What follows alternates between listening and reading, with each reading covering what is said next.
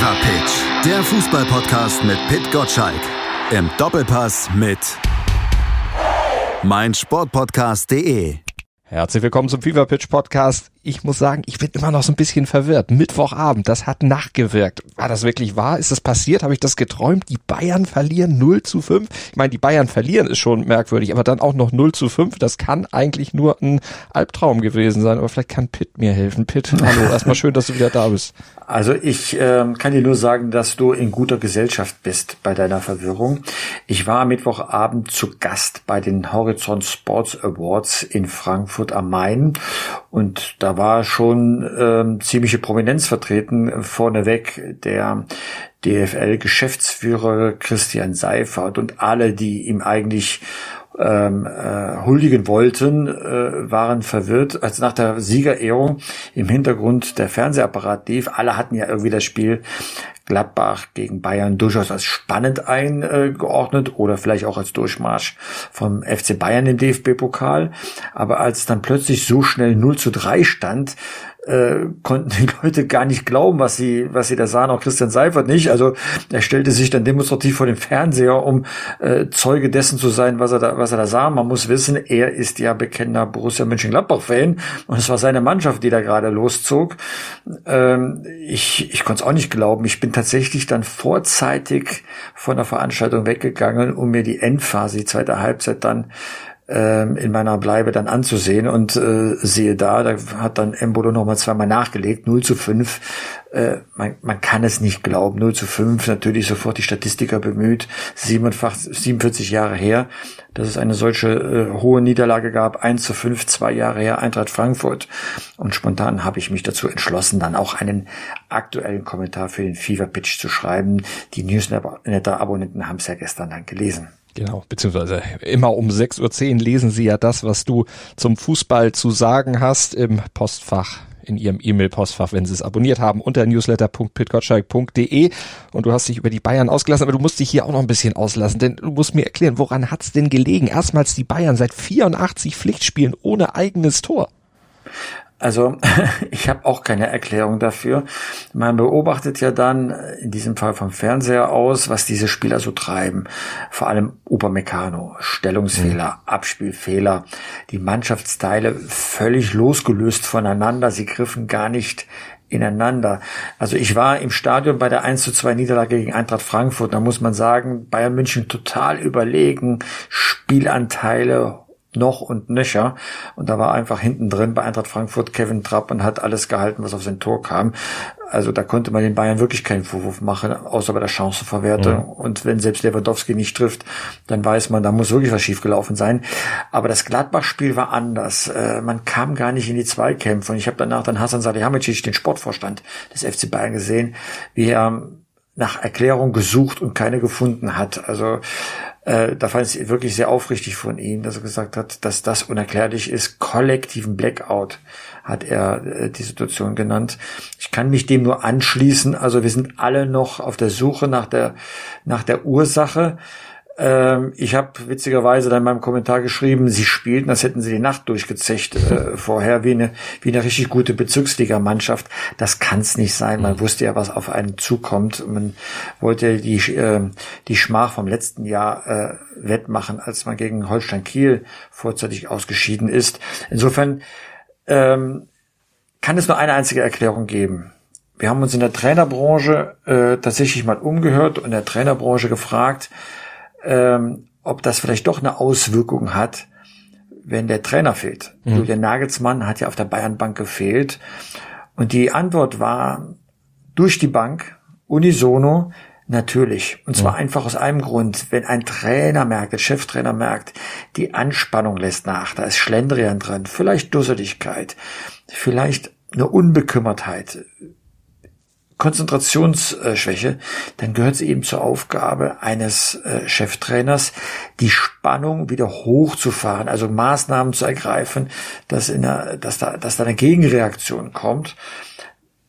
Man kann das nicht unbedingt von Nagelsmanns äh, Co-Trainer, die nur Topmeller erwarten. Dafür fehlt ihm vielleicht auch die Autorität, manchmal vielleicht auch die Erfahrung. Aber Nagelsmann wäre mit Sicherheit äh, subtil dazwischen gegangen und hätte für die notwendige Konzentration gesorgt. So kann man es vielleicht erklären.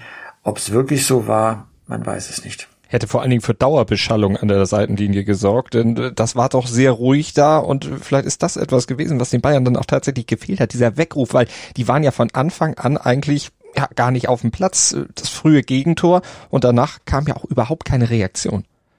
Also für Julian Nagelsmann war es äh, die bessere von zwei schlechten Situationen.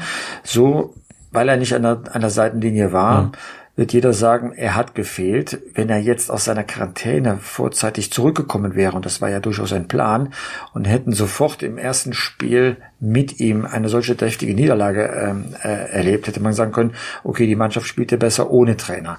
So weiß man jetzt sehr beruhigend, so ein Trainer hat dann doch Funktion, äh, Funktion ähm, am Spielfeldrand und in der Mannschaftsführung. Es stimmt eben nicht, äh, was man mal zu Udo Lattex Zeit gesagt hat, es ist doch völlig wurscht, wer da draußen steht. Äh, die Bayern gewinnen sowieso. Äh, Mönchengladbach hat am Mittwochabend das Gegenteil bewiesen. Und endlich mal wieder gewonnen. Das muss man aus Gladbacher Sicht auf jeden Fall sagen. Aber wenn wir jetzt auf die Bayern mal gucken, gibt es denn da Langzeitstudien? Was passiert jetzt mit den Bayern nach dieser, wollen wir das Impfbild durchziehen, nach dieser Schockimpfung? Also ähm, jetzt steht das äh, Auswärtsspiel bei Union Berlin an. Sehr unangenehmer Gegner. Die spielen dreckig. Das mhm. weiß auch jeder beim FC Bayern. Die werden jetzt nicht spalier stehen. Das äh, liegt im Charakter von Eisern Union. Und jetzt äh, ist das eine Weggabelung, weil es sind ja zwei Szenarien möglich. Das eine Szenario ist, Bayern zeigt eine Gegenreaktion. Man will also beweisen, dass man besser ist als das, was man einem Millionenpublikum bei der ARD unter der Woche gezeigt hat. Die Qualität ist natürlich da. Müssen wir gar keine Frage. Und dann ist so ein 2 zu 1 oder 3 zu 1 Sieg äh, bei Union schon ein Trostpflaster. Nicht mehr, nicht weniger. Es kann aber auch sein, und das wäre das zweite Szenario, dass tatsächlich irgendetwas, von dem wir noch nicht wissen, was bei Bayern München im Argen liegt. Wie gesagt, ich weiß nicht was. Mhm. Und dann würde Union Berlin das am Samstag, glaube ich, schonungslos aufdecken und eine zweite Niederlage, da reicht vielleicht sogar ein Unentschieden, würde tatsächlich eine noch größere Diskussion auslösen als die, die man jetzt sowieso hat. Jetzt kann der FC Bayern noch sagen, das war ein Unfall und wir wissen noch nicht genau, warum wir den Crash hingelegt haben. Bei zwei Niederlagen ist es schon eine Serie, so blöd das auch klingt beim FC Bayern, ja, ja weil man es einfach nicht gewohnt ist seit seit geraumer Zeit, ja. Dann werden die Diskussionen losgehen, ob da nicht was äh, grundsätzlich falsch ist, und dann wird sofort die Abwehr in den Fokus geraten. Ich bin noch nicht überzeugt von der Abwehrreihe beim mhm. FC Bayern. Schon voriges Jahr waren das äh, unglaublich viele Gegentore, die man kassiert hat. Dann kam Upamecano, bei dem ich auch schon die ein oder andere Schwäche bei RB Leipzig gesehen habe, seinem Verein davor. So, und dann sind wir wieder in diesem Rhythmus äh, beim FC Bayern. Niederlage, Diskussion und wann kommt die Erholung. Das hatten die Bayern immer gezeigt, dass sie dann einen Prozess einleiten, der wieder zurück zur Höchstleistung führt. Äh, das macht die Bundesliga nur spannender, weil wir will wissen nicht, wie lange dauert diese Erholungsphase. Vor zwei Jahren hatte man schon mal die Situation, führte zur Trainerentlassung von Nico Kovac, 1 zu 5 damals in äh, Frankfurt. Dazu wird es bei Julian Nagelsmann natürlich nicht kommen, mhm. aber man wird sich schon den einen oder anderen Spieler etwas genauer angucken, ob er die richtige Haltung zu solchen Spielen wie in Mönchengladbach äh, mitbringt. Jetzt haben wir ja schon die Diskussion um den Trainer gehabt oder um die Trainerpersönlichkeit, die dann eben gefehlt hatte. Diese Diskussion um Kimmich. Glaubst du, das hat auch noch dazu beigetragen, dass es eben irgendwie doch nicht lief, dass da eben Unruhe drin war? Ich meine, direkten sportlichen Bezug hat das ja eigentlich nicht zur Mannschaft, aber es ist schon vielleicht irgendwas, was irgendwas auslöst. Äh, naja, also ich, ich weiß, ich bewege mich jetzt da auch ein bisschen im spekulativen Bereich, aber ich finde deine Frage absolut berechtigt. Äh, normalerweise eine Mannschaft wie von Bayern München mit diesen erfahrenen Leuten, Trippelsieger, international aufgestellt, ähm, manchmal brauchen die gar keinen Trainer. Wenn sie dann merken, es läuft etwas nicht in die richtige Richtung der Mannschaft, dann kommen die Führungskräfte des Teams, also man braucht da noch nicht mal einen Trainer für, und die regeln das, die kümmern sich darum, die wecken Leute auf und bringen diesen Push hinein. Das ist das ja auch, was in dieser Amazon-Dokumentation, die diese Woche vorgestellt worden ist, auch sehr zum Ausdruck kommt, dass man so selbstheilende Kräfte in der Mannschaft hat. So. Kimmich ist einer von diesen Spielern, die eine Mannschaft pusht und an den Stellen, wo es nicht läuft, wieder korrigiert. Dafür hat er ja auch die zentrale Position im Mittelfeld. Und wenn der jetzt mit einem sehr persönlichen Thema vielleicht abgelenkt ist, mindestens beschäftigt ist, dann hat er vielleicht auch jetzt gerade nicht den Blick dafür, wenn etwas äh, schief läuft. Und zwar vorher und vielleicht auch nicht die Kraft, um dagegen zu steuern, weil er wirklich sagt, jetzt halte ich mich ein bisschen zurück. Vielleicht ist das so. Ich betone spekulativer Bereich. Aber die, äh, die Führungskraft Kimmich war auf dem Platz und hat doch gefehlt, mhm. um da äh, äh, ad hoc Maßnahmen, Gegenmaßnahmen zu ergreifen. Und diese Aussage beziehe ich ausdrücklich auch darauf, auf die 24 Stunden vor so einem Spiel, weil da fängt so eine Leistung an, wie wir sie am Mittwochabend im Fernsehen gesehen haben. Jetzt waren die Bayern richtig schlecht, aber wir müssen auch sagen, die Gladbacher, die waren auch richtig gut. Die haben das erste Mal in dieser Saison dann wirklich auch über 90 Minuten gezeigt, dass sie das, was ihr Trainer sich da ausgetüftelt hat, auch tatsächlich umsetzen können. Die haben ja einen richtigen Plan gehabt. Wenn wir jetzt, äh, ich hatte vorhin mit diesem Impfbild da gearbeitet, war das denn jetzt für Gladbach ein Booster, damit sie jetzt endlich mal gegen diese Inkonstanz immun sind? Zumindestens war es äh, war es überraschend. Also die Gladbacher haben ja nicht nur schlechte Spiele abgelegt, sie hatten wirklich auch auch äh, Pech beim beim Abschluss. Äh, Friedi Bobic stand äh, am Mittwochabend neben mir, als die Tore für die Gladbacher fielen und sagte, und die haben wir geschlagen? fragte er mich, ja. ja, Fredi, habt ihr? Äh, also ähm, auf einmal saß natürlich auch jeder Schuss und wenn sie noch mehr Schussglück gehabt hätten, dann hätte es auch höher als 5 zu 0 ausgehen können. Ne? Ähm, und, und ich glaube, der entscheidende Moment war, man geht mit 3 zu 0 in die, in die Pause und jeder im Raum sagte auch, das kann es von Bayern Seite noch nicht gewesen sein, da wird jetzt noch was kommen, das ist noch nicht entschieden, man kennt sie ja, die Bayern, ne? Und dann äh, liegen die Gladbacher noch zweimal nach, das war einfach fantastisch gespielt von den Mönchengladbachern vom Anfang bis äh, zum, zum Ende. Und das sagte Friedi Bebrich auch. Er kennt Adi Hütter sehr, sehr gut aus seiner Frankfurter Zeit, aus der gemeinsamen Frankfurter Zeit. Der weiß schon, äh, was er mit der Mannschaft anstellt und wie er, wie er sie so aufstellt, dass da auch Leistung hinten rauskommt. Äh, vielleicht war das äh, Bayern-Spiel genau das Ergebnis dessen, was Adi Hütter seit Saisonbeginn mit seiner neuen Mannschaft vorbereitet hat muss es jetzt allerdings auch dann bestätigen, natürlich gegen einen deutlich kleineren Gegner, gegen Bochum, die aber in der Tabelle ja nur gerade ein Pünktchen hinter den Gladbachern mittlerweile stehen, weil die Bochumer ja immer zweimal in Folge jetzt gewonnen haben. Also im Grunde das Momentum auf der Seite haben. Also da wird's nicht ja. so einfach. Also und was so die Bochumer können, haben sie gegen Eintracht Frankfurt gezeigt. Ne? Da hat ja. man, habe ich äh, auch gedacht, das ist ist klare Sache für Frankfurt äh, nach dem Bayern-Sieg, wenn sie sich jetzt äh, konsolidieren und siehe da, äh, Bayern besiegt und dann, Entschuldigung, abgekackt. Mhm.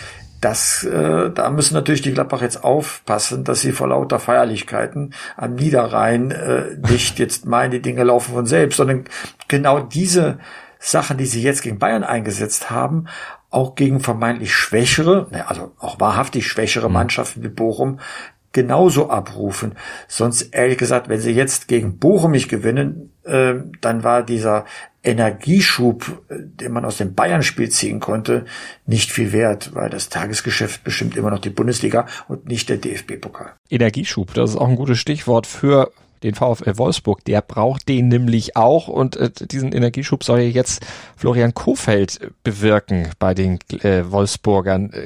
Äh, der ist ja bei Werder Bremen mehr oder weniger in Schimpf und Schande dann gegangen, weil er diese Mannschaft nicht mehr in den Griff gekriegt hat, aber vielleicht auch einfach nicht in den Griff kriegen konnte, weil ja im Grunde da auch nicht viel war, mit dem er hätte arbeiten können. Jetzt in Wolfsburg hat der ja im Vergleich eher paradiesische Zustände vorgefunden. Der hat im Grunde genau das Personal und die Möglichkeiten da, um den Fußball zu spielen, den er gerne bei Werder gespielt hätte, aber nicht konnte. Jetzt kann er es bei Wolfsburg umsetzen. Glaubst du, das passt mit den beiden? Also die Personalie Florian Kofeld bei VfL Wolfsburg äh, ist logisch und hat mich trotzdem überrascht. Und zwar aus einem einfachen Grund. Ich habe mit Jörg Schmatke gesprochen, als er zu Gast ähm, beim, beim Doppelpass war, relativ zu Beginn der Saison, gute Phase in Wolfsburg. Und ich habe mit ihm über die Champions League gesprochen und dass Marc van Bommel natürlich viel Erfahrung als Spieler in der Champions League hat, aber nicht unbedingt als Trainer. Und in unserem Gespräch kam auch heraus, dass er da jetzt nicht gerade eine große Erfolgsgeschichte geschrieben hat äh, bei Europapokalspielen.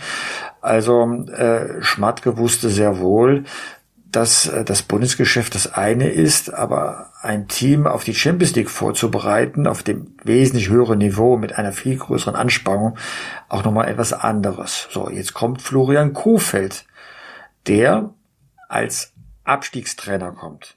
Der hat Werder Bremen, ob verschuldet oder nicht, drei Jahre lang runtergerockt. Da war er an maßgeblicher Stelle.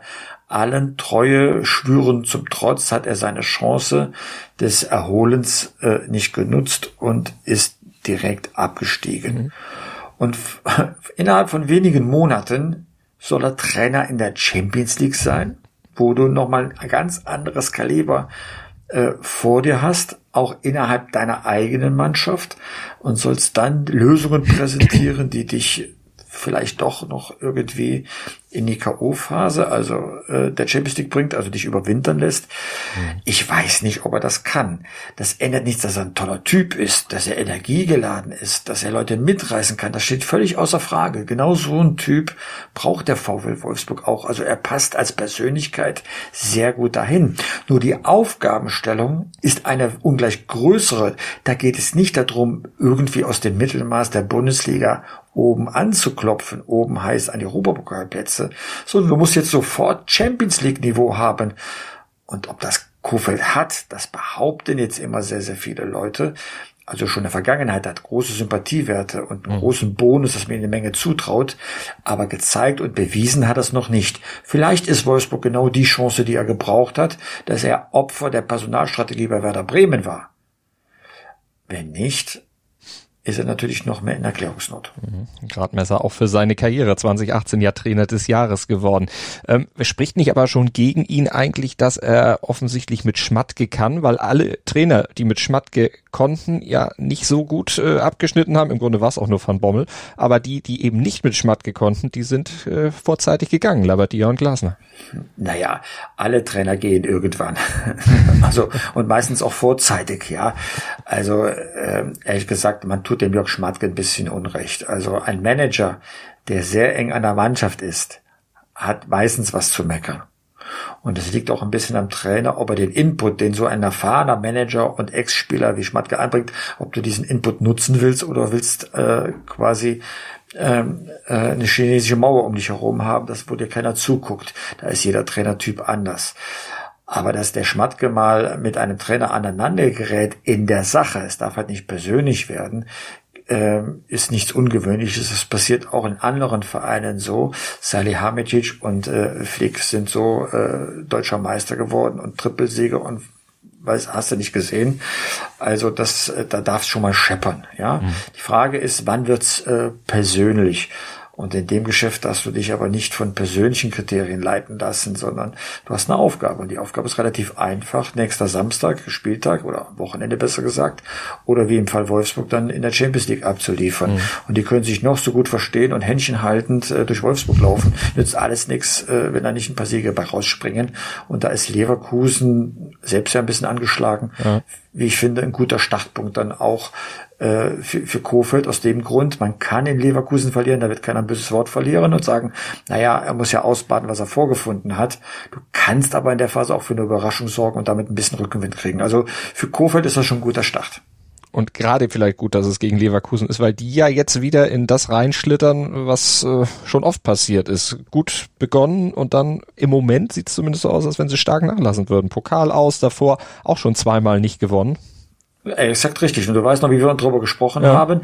Wann kommt der Knick? Wir haben genau. ja gehofft, dass er äh, erst im neuen Jahr kommt und dann ein bisschen später als letztes Jahr, damit die Leistung ein wenig länger andauert. Jetzt ist da so ein Knick drin. Wie tief der noch geht, können wir noch nicht sagen, aber nach so einer Blamage im DFB-Pokal werden da auch wieder Fragen gestellt, ob man das letzte Jahr von Rudi Völler wirklich so gestalten will, wie wir es jetzt erlebt haben.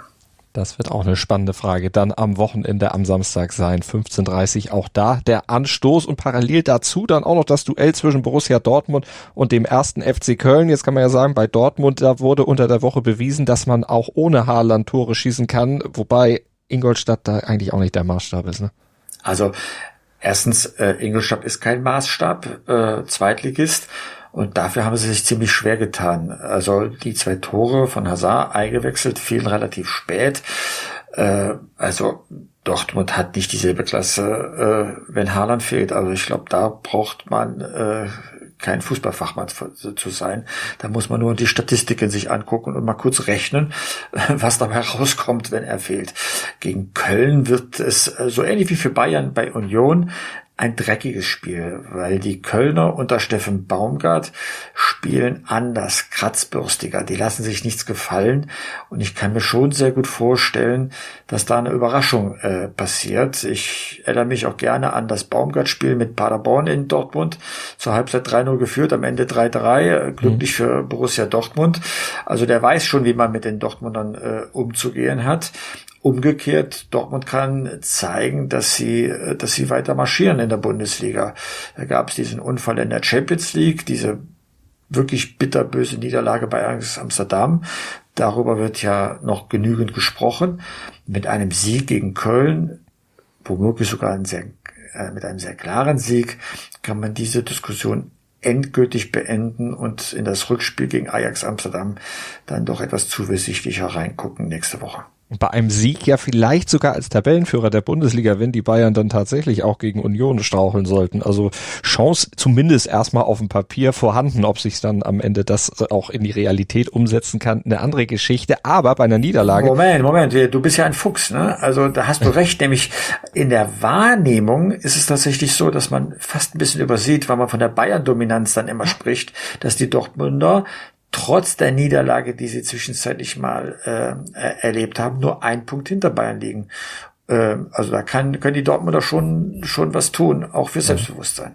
Und gegen wen haben sie zwischendurch, also zumindest die letzte Niederlage in der Bundesliga kassiert? Gegen Gladbach. Na, so sieht's nämlich aus. Die Gladbacher, die Spielverderber. Ne? So, so sieht's nämlich aus. Ganz genau, genau, aber sie müssen aber, ja aufpassen. Wenn sie verlieren, die Dortmunder, dann könnte Freiburg vorbeiziehen.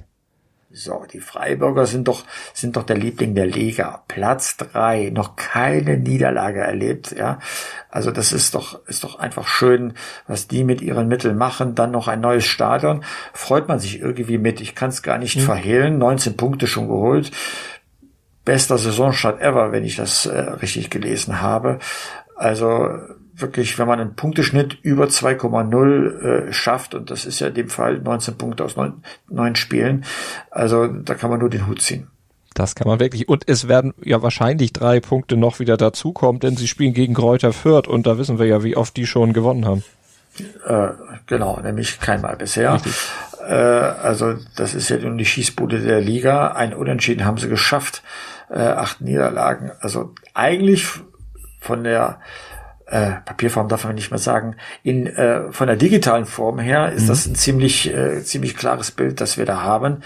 Aber irgendwann wird ja auch Kräuter Fürth eine Sensation schaffen. Mal sehen, vielleicht sind sie, sind die Kräuter tatsächlich die Fürther die ersten, die äh, Freiburg knacken können. Man weiß es ja nicht eigentlich natürlich das Lieblingswort eines jeden, der Prognosen stellt und ausgerechnet das Wort, das Lieblingswort eines jeden Journalisten, der dann am Ende erklären muss, wie irgendwas passiert ist. Ausgerechnet Fürth gewinnt ich bin und der beste, ich bin, ich bin noch der beste Tipper bis zur 75. Spielminute. Eigentlich hätte das Spiel so enden müssen und dann kam die Realität um die Ecke. Du bist doch der Herr über das Tippspiel. Sag doch einfach, wir tippen nur bis zur 75.